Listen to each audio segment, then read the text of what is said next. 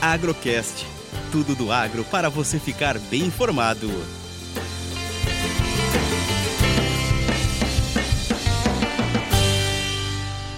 Mercado semanal de café e dólar, mesa de operações da Minasul. O mercado abre a semana volátil. De manhã a bolsa chegou a cair mais de 150 pontos, à tarde voltou a subir.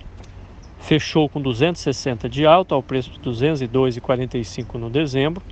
Tecnicamente, fechando acima de 200 por libra é um bom sinal. E considerando o lado fundamental, ainda tem espaço para o mercado voltar a subir. Um ponto importante é o preço do café torrado e moído, que tem subido nos supermercados, o que pode segurar um pouco o consumo mundial. A bolsa em Nova York pode subir para 2,10, 2,15, mas terá dificuldades em quebrar esta resistência. Dólar trabalha com forte baixa neste início de semana.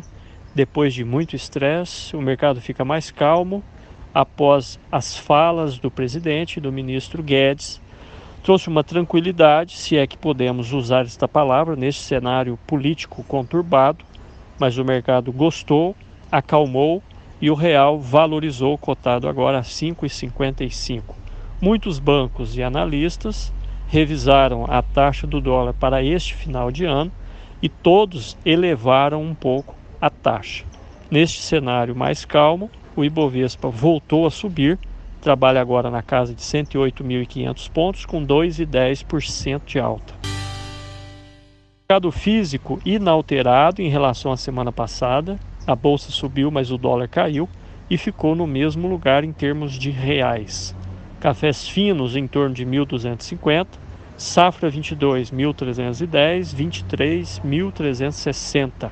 Volumes pequenos de negociações.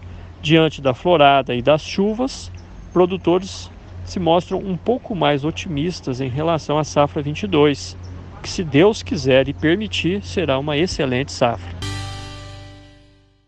Eu sou Eberson Sassi e desejo a todos uma excelente semana.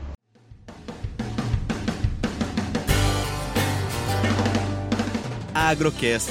Commodities, economia, sustentabilidade e todos os assuntos relevantes do agro você encontra aqui.